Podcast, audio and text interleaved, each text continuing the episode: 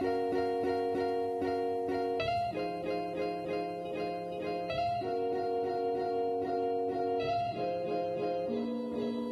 迎来到 Open News，我是 Jake，我是 Amy。我们在这里分享我们看到的欧洲点点滴滴。看腻了美中角力和非蓝吉律吗？那就来听听欧洲的声音吧。好的，Amy，你是不是有什么话要跟大家说啊？没有，我其实是要说，我在刚开始是要说，其实现在是台湾时间的九点多，所以如果换算到荷兰时，应该是那个凌晨两点多之类的。哎、我们应该没有这么晚录过，对不对？就是 这么压线。对，因为我们等下就是要直接上线，然后原因是因为其实我现在人在台湾。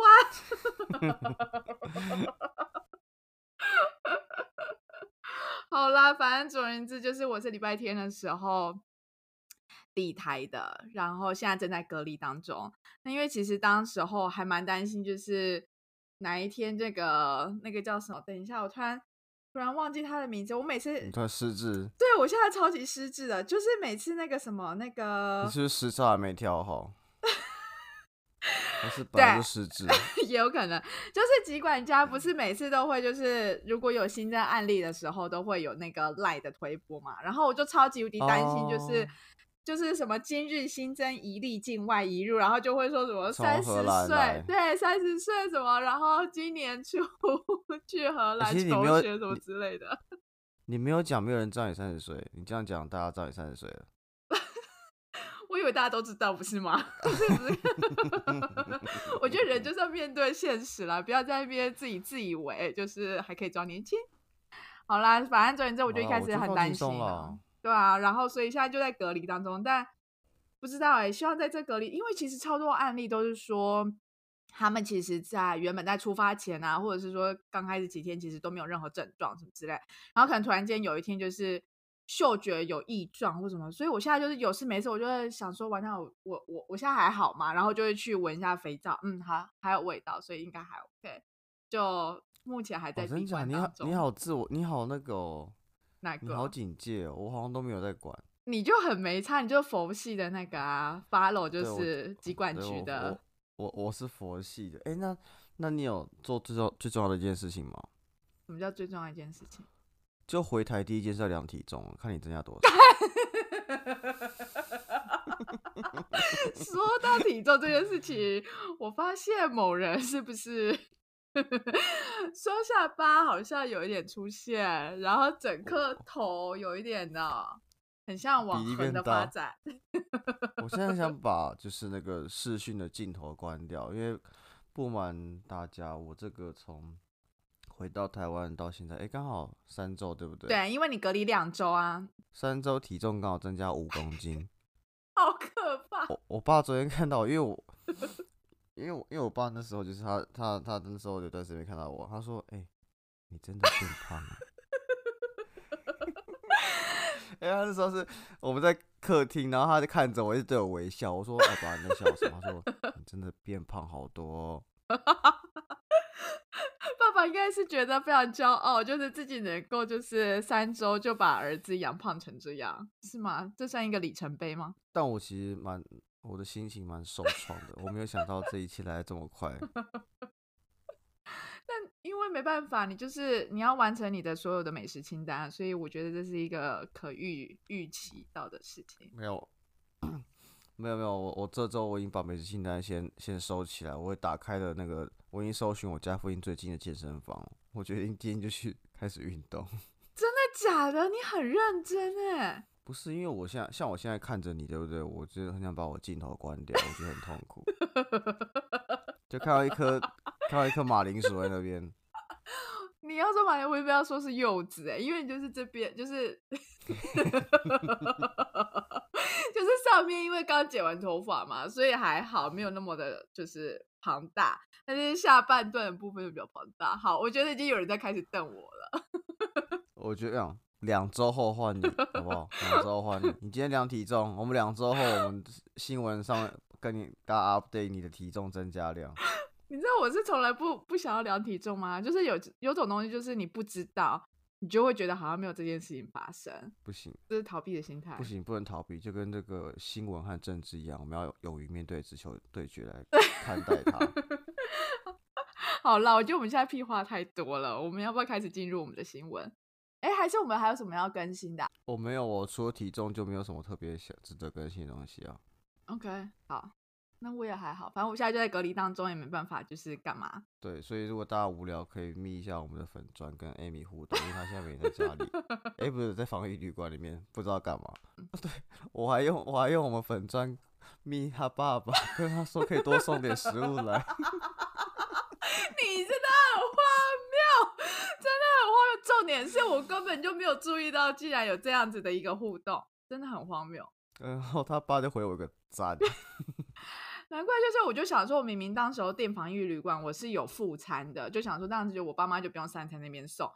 但是我爸妈就是目前每天都还是会来，就是送个水啊，送个就是你知道水果啊，然后甚至还送什么狮子头啊什么的。所以我就是午餐很像吃了两份，因为就是有原本的便当，然后以及爸妈就是用那个保鲜盒装了一些就是其他的食物，然后我都会必须克制自己，不要把全部吃东西，小心。我知道三三个礼拜五公斤是不是？小心三周后你变一个狮子头。好啦，我们开始今天的新闻吧。而且今天超赶的哎，今天很赶，所以我们赶快分享。对，赶快分享才可以赶快剪，然后才可以就是在八点的时候赶快上线。对，我觉得我们今天好，我们第一个新闻要讲什么嘞？还是跟疫情相关啊，就是其实虽然我们现在人都不在欧洲，可是其实像欧洲的疫情还是还蛮严重。那尤其我们在上个礼拜看到丹麦的新闻，哦，对，丹麦真的很惨，因为丹麦就是它其实之前是一个算是一个皮草大国吧，但其实一开始因为说他们扑杀他们所有的水貂，因为水貂那边发现有一些像是变异的这个肺炎的这个病毒的状况，但其实我一开始注意到。对，嗯，水貂疫情其实是从荷兰开始的，因为荷兰跟丹麦其实都养殖水貂，但是丹麦的量比较大，荷兰没那么多。对，然后因为全球第一大的皮草王国其实丹麦，但因为他们在这个皮草养殖场水貂体内发现那个冠状病毒的突变病例，那他们马上就下达了一个全国紧急扑杀令，然后好像在几天内就扑杀全境一千七百万头的。养殖水貂，而且你知道那个，因为他们目的是想要阻止第一个是怕会扩散这个病毒变异，OK，变成第二个那个什么海鲜市场，然后第二点是怕说啊，如果它真的变异成功了扩散，那等于现在大家做的疫苗全部都失效哦，所以世界要毁灭了，对啊，因为大家现在做疫苗是针对目前现有的对对对嘛，那如果你又变异成一个新种的话。嗯，大家就要爆掉了。但是我跟你讲，这个新闻我最震撼的是，因为我以前看过真的水貂，看过真的貂，我朋友养过貂，我看过他们本尊。你在你在哪里看到的？我在台湾啊，我台湾以前我有朋友他家里有养貂，就他们很可爱，然后就是我很难想象这么多只被扑杀掉。哎，你看那个新闻，就觉得他们很可怜。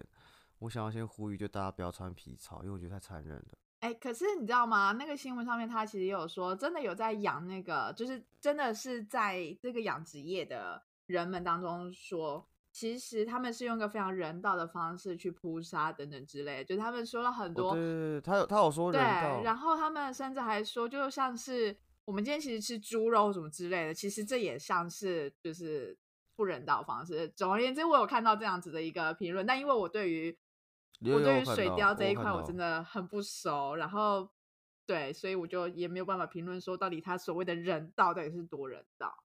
我觉得再怎么人道都还是个生命啦，而且他们真的还蛮可爱的。我就开始鼓励大家不要去购买皮草的衣物。那你现在这样子说，你还是也是吃着大鱼大肉？嗯，好，我会反省。不是，我只是 只是觉得就是 这样子，是有一种两种标准的感觉。我偏心。我很偏心，我就是偏心。我对于 我对于水貂海豹很偏心。好了，回到这问题本身，我只是要说，就是因为他们其实是在六月就有发现有这个问题状况发生嘛，然后所以他们其实原本是想要用围堵的方式，然后避免就是它在持续扩散。可是他们可能没有像没有办法很认真去追踪，或者是说真的把它围堵起来，所以才会导致一直这个问题持续存在，甚至是他们发现好像有点快要没有办法控制，所以才会在十一月初的时候有这个紧急的扑杀命令。对，然后我觉得回到这个扑杀，我觉得有三个点可以讲。第一个点是说，因为在执行这个扑杀命令的时候，他们其实没有走一个很完整的法律程序，所以其实人民还有一些啊民意代表对于就是政府这样做是非常 concern 的。然后第二个点的话，其实对于说他们呃扑杀之后如何因那些水貂的尸体，因为他们其实很非常紧急的去掩埋它嘛，所以其实对于当地的环境。也是有造成一定的污染，比如说你水源啊等等等等的。然后第三个点是说，其实因为他们是一个皮草大国，所以其实对于他们产业上的影响是非常大的。我那时候看到那个报道，他写说，其实他们现在等于说库存量只能够再撑一年的，但是你要把这个产业这么多的水貂的这个皮草弄回来的话，其实可能短时间都不回来，所以其实这个产业会很惨。所以其实反而是中国会变成最大受益者，因为。他们可以 take over 这个市场哦，那所以他们等于说，因为他们原本是算是皮草王国嘛，所以等于说他们就是有有点像是把这个主要的一个产业是整个就是直接打掉了，这直接打掉，就很像就是很像什么台积电发现有一个武汉肺炎的这个变异，然后直接把厂所全部关掉，真的会爆掉，而且它所影响到的那个工作机会等等也是很大的，因为。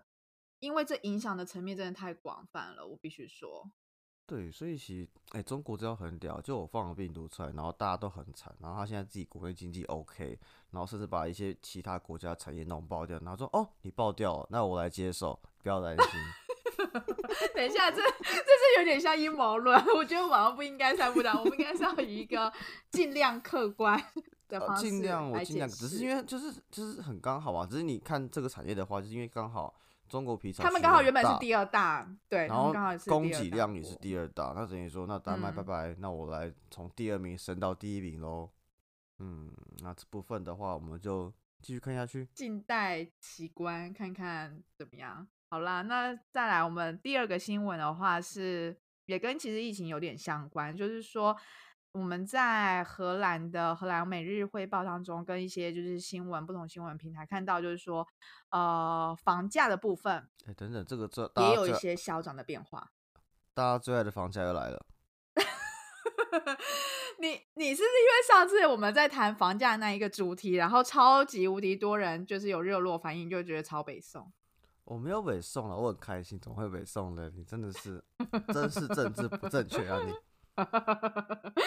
好啦，总言之，就是有一个城市，就是它在呃阿姆斯特丹的东北方，一个叫葛洛宁跟 h o r n i n g 的地方，就发现说，其实他们在第三季的房价增幅其实是远高于就是阿姆斯特丹的。那大家就觉得蛮好奇啊，就是说，哎，就是疫情现在状况这么的严峻，那为什么房价还持续在增长？而且重点是，就是。呃，伊北荷兰省，北荷兰省也就是阿姆斯特丹所在地方，他们平均来讲就是呃，也增长在七点九 percent。然后呢，那个刚刚提到那个在东北方那个地方 h o r n i n g 它在十一 percent。那我在这边先让大家感受一下到底 h o r n i 在哪里好不好？到底是哪一个地方？对对对对对对，它呃刚刚说它在东北方嘛，然后如果以车程来讲，大概是两个小时，然后它算是在那一区当中比较大的城市。那如果真的要让大家去联想，说它到底呃是接近哪个方向，大家应该很有印象，就是呃荷兰一个很著名的景点叫做羊角村，那它就是距离羊角村蛮近的一个地方。所以刚刚我们在讨论这新闻时候呢，就有人呢就又很想要来跟台湾做比较。那 c o r n i n g 很，它就像是。它就像台湾哪一个城市？为什么像台湾的花莲？说一下。它像荷兰的花莲呢，因为距离距离首都车程两个多小时，然后就是很大自然，然后又距离一个很著名景点很近，因为像花莲就有泰鲁阁。OK。然后因为 o r n i n g 就是在荷兰非常东北的地方嘛。对。然后花莲是在台湾非常东的地方，我觉得这个比喻是还蛮 OK 的。OK OK，荷兰的花莲。因为我自己我自己。对我自己退休蛮想搬到花莲去的，我觉得花莲很。其实大家没有在在乎你到底退休想要搬去哪里，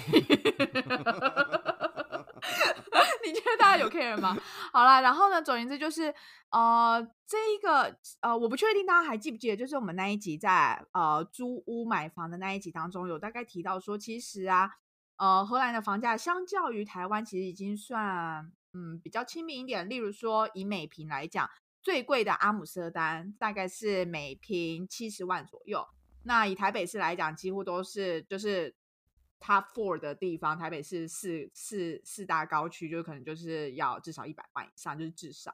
那最那个，所以说其实看到这个新闻的时候啊，就大家就蛮纳闷，说，哎，到底是什么原因会导致就是这个房价还是持续在上涨，而且甚至是在比较偏远地方，像是说好荷兰的花莲地区，它其实增长幅度还比较高。那就有一些呃原因的推测，说有可能是因为在 coronavirus 以后呢，就是很多公司都颁布就是在家上班，没错，在家上班的这样子一个政策，所以其实大家就觉得说，我没有必要就是住在呃距离公司很近的地方，或者说通勤非常方便的地方。那相较于来讲，大家就可能会比较偏向希望能够住在一个有很大空间地方，然后甚至有一个花园等等之类的。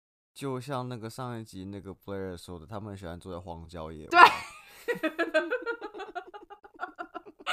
对，荒郊野外，所以也也带动了就是这个地区的那个房价的增长。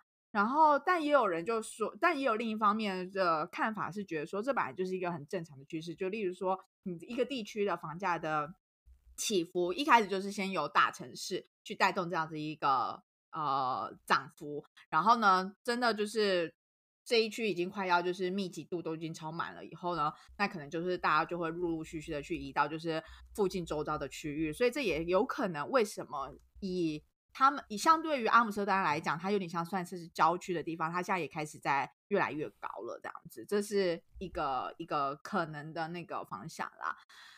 然后另外还有一个是说啊，其实，在成交数字量来讲，就不管说它是呃件数，还是说 turn around 的时间，也就是说你放你的房子上去买卖的那个时间，它是越来越短了。换而言之，就是说，其实在这一段时间，其实它的成交量是越来越多，所以大家也很纳闷说，哎，现在其实疫情状况那么严重，然后大家可能在经济。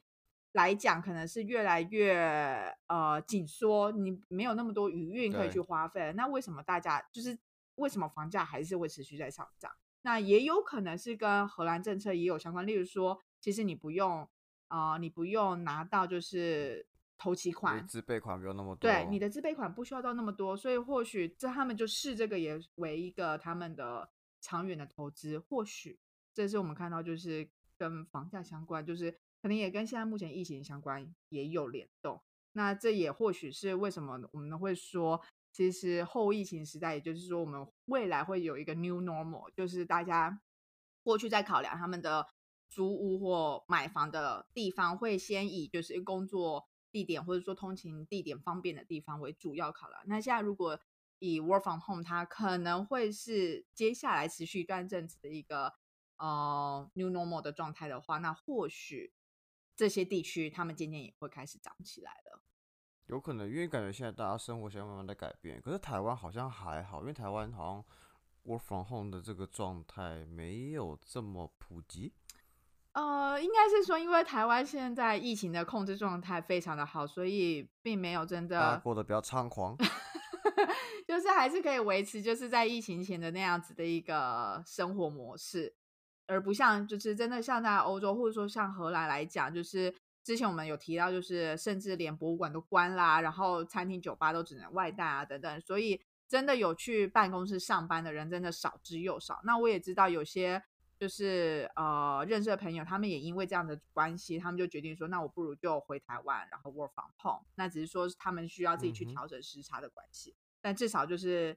他们就觉得好像也真的没有必要一定要待在就是当地的。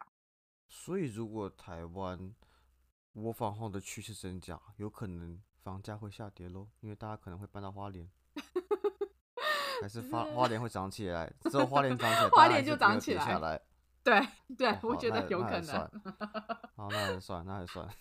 而且就整个污染了，也不能算污染，就是让花莲变得没有像那么那么。哎，等等。你把人类当污染源是不是？这观点很正确。没有，就是会失去了那种你知道自然静谧的一种你知道先进的感觉。好了，我觉得就差不多这样了，就跟大家分享一下 OK 这新闻。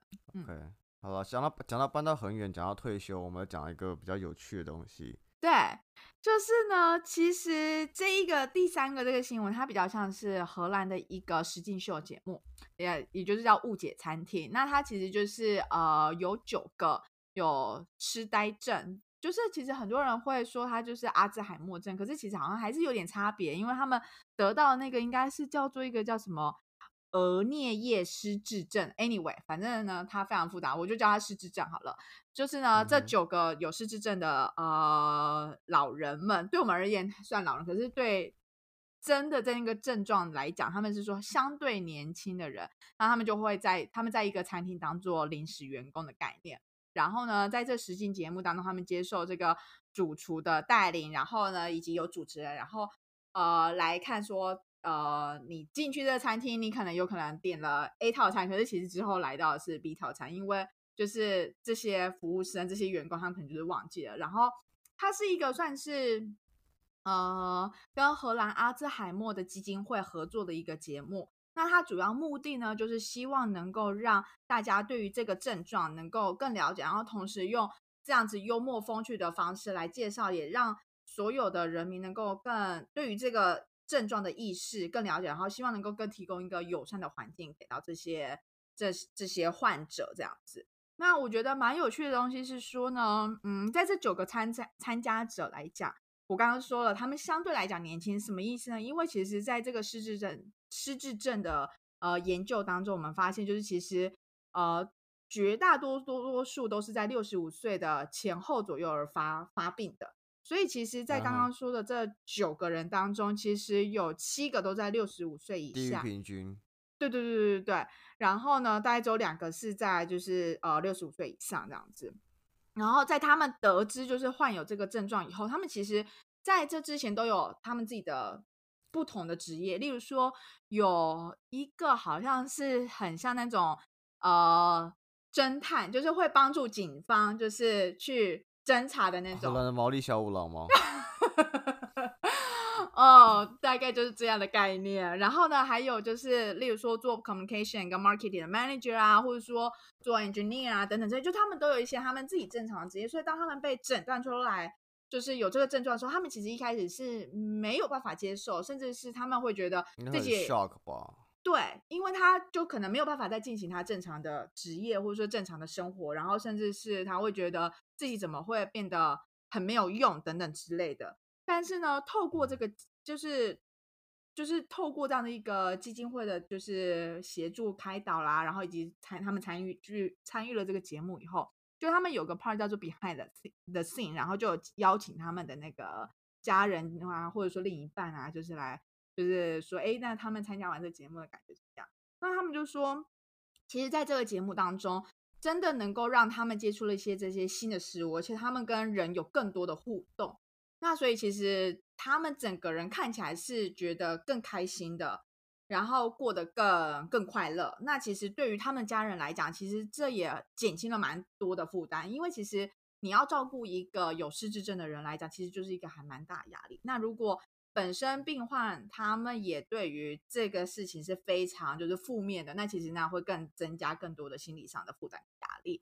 所以呢，我看到了一些就是那个嗯参加者他们对于他们自己的介绍，或者说他们讲的一些话，我觉得还蛮有趣的。例如说有一位叫做呃 Krista，他就说，嗯，对我有这样子的失智症症患，可是我并没有觉得很沮丧，而且我可能没办法做每一件事情，可是呢，我还是可以做很多。然后我有看到，因为它是一个它是一个荷兰节目嘛，实境秀，所以其实呃，我看了一些节目，它就是都讲荷兰文，所以我可能没有办法完全很正确的去了解他到底在做什么。但是有几个有几幕我觉得蛮有趣的，例如说一开始他自我介绍，就是有一位参与者他自我介绍，他就讲完自己的名字。他其实在这之前他已经准备了很多，就是例如说他要讲说，哎，他之前在做什么啊，然后他为什么会来这啊，嗯等等，他有很长，就是他讲完他名字以后，他就突然两眼无神，然后他就这个说，昂掉，忘记讲什么。对啊就忘记他刚刚准备了要讲的是什么。然后还有一个是，听起来其实很像，很像那个，很像就 是我抽我抽大麻的状况。你你小心，你搞不好，你要不要先看一下这节目，看一下之后，对会不会更更早发？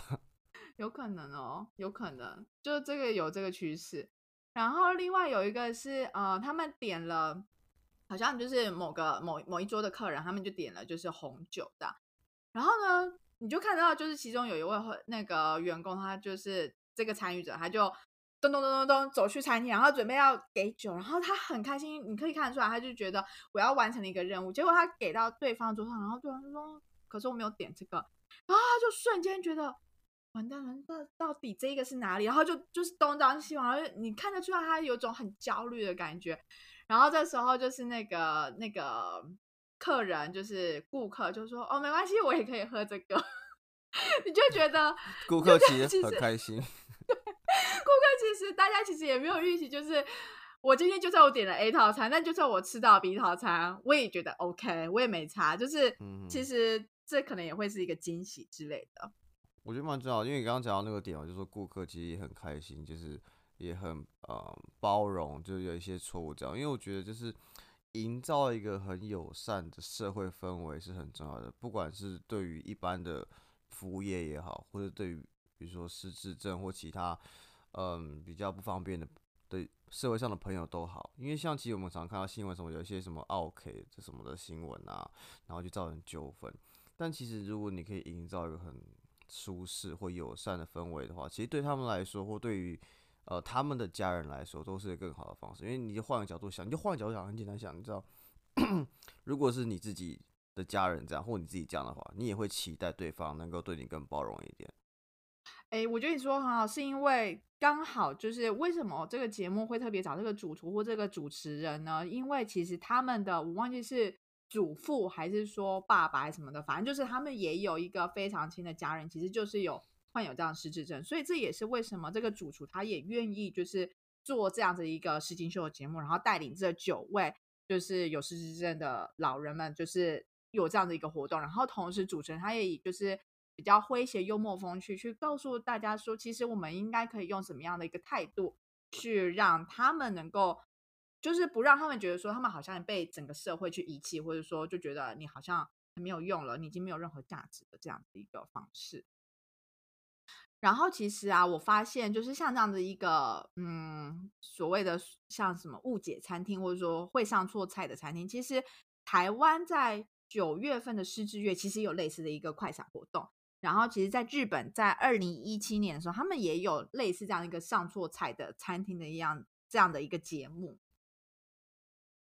都是希望能够让社会大众对于就是失智症啊，就是有更多的了解，然后同时也希让希望能够创造这样子一个环境，让这些患者能够持续保持这样子一个年轻的心态，就是觉得说，哦，我就是在继续的去跟人互动、去接触，而不要觉得说啊，我怎么突然忘记，觉得好像跟社会脱钩。对对对，没错没错。那其实他们也有演，嗯，你说，而且九月台湾九月失智月活动。会上错菜的餐厅这个活动是江正成主持的，没错没错。天啊，好这个好好大牌哦！你说能够请到这样子一个大主厨？对啊，我觉得我，但我觉得很很好啊，就能够有这么大这么大牌的一个主厨能够加持这样的活动，带领大家就是去面对这样的议题。因为我觉得台湾，我觉得全球都一样，就是说人口在老化，你会有更多。嗯，新的疾、新的状况、新的社会现况，大家要去调整，就很像比如说这个疾病，嗯，让大家变成更常 work from home，所以生活形态改变，更多远距上班，所以可能大家就是人口老化，你可能更多以后我们有更多失智的人口，所以我们其实该做的事情的确是创造更友善的环境，大家才能够过得更开心。嗯，这个比较没有那个没有阴谋论的概念。没有没有，不要一直讲阴谋论。而且讲到这个，我突然想要顺，我想要顺便提个东西，虽然他们没有给我们下夜配，就是我想要顺便提一个一个一家餐厅，就是我那天看到有个餐厅叫做小巨人，在台北市立那个火锅店，因为他们好像是一群，就是对他们是侏儒症的的朋友出来开的，因为他们好像就是求职很不顺利，就很不开心，因为他们好像就是就是他们的身形比较小嘛，所以可能雇主会觉得他们的身形小，所以动作不方便，可能会影响工作，哦，所以他们求职不顺。OK，然后好像就有就就有一个就住这的朋友，他就是觉得靠，为什么就是我最好会影响我工作、啊，所以他就不爽，就出来开火锅店，然后叫小巨人。我觉得火锅店超棒，这名字超可爱的。哦，真的假的？你说在台北哪里在士林那边，？OK，所以我觉得如对，如果觉得大家有空可以去那边消费一下，就看到底这个餐厅口味怎么样。我自己是蛮想去的，我可能下礼拜就会去。你说胖了五公斤以后，还是要那个就是就是我要一先看我体重的调 体重调整状况，再决定怎么去。我本来这周要去，但我现在觉得不太乐观。反正你就要准备那个啊，去健身房啦。所以下礼拜 OK。好了，我觉得可以去消费一下，我觉得可以去捧场一下，看他们怎么样。因为我觉得就是，呃，社会需要多一点更友善的的这个互动，让彼此过得更舒适。我不知道为什么每次你讲一些就是你知道就是非常正向的话的时候，我我都会不晓得该怎么接下去，就是 会很很难接，是不是？就是由你讲出来，我不晓得为为什么就很难产生。因为你刚刚就一直盯着我看，然后好像呃是讲不讲这样子，要讲不讲。就是觉得太违和了啦，只能这么说。但这个观念是正确的哦，然后讯息也是正确的，嗯哼嗯，嗯哼，那就希望能够带给我们观众有一些不一样的想法喽。嗯，想法。对，那有空去士林吃个火锅，小巨人火嗯锅。我觉得他们一定觉得很荒谬，突然被 Q 到。我我可能之后就变成大巨人了。不用付钱业费没关系。艾米变大巨人了。嗯，好了，我们就静观其变喽。好了，我们来期待。哎、所以是两周后刚好你隔离出来，我们在播新闻的时候就可以 update 你的体重喽。我没有要 update，你可以不我没有要 update 体重给大家知道增加量就好。我为什么要告诉大家我的增加量啊？而且我现在就是没有，我现在就是不良，所以我也不晓得我到底增加了多少，就这样。人生活得开心重要。嗯好，对了，开心重要。好了，那我们今天到这边，那有空的话去多捧捧捧场一下喽。好，就这样，拜拜。拜拜。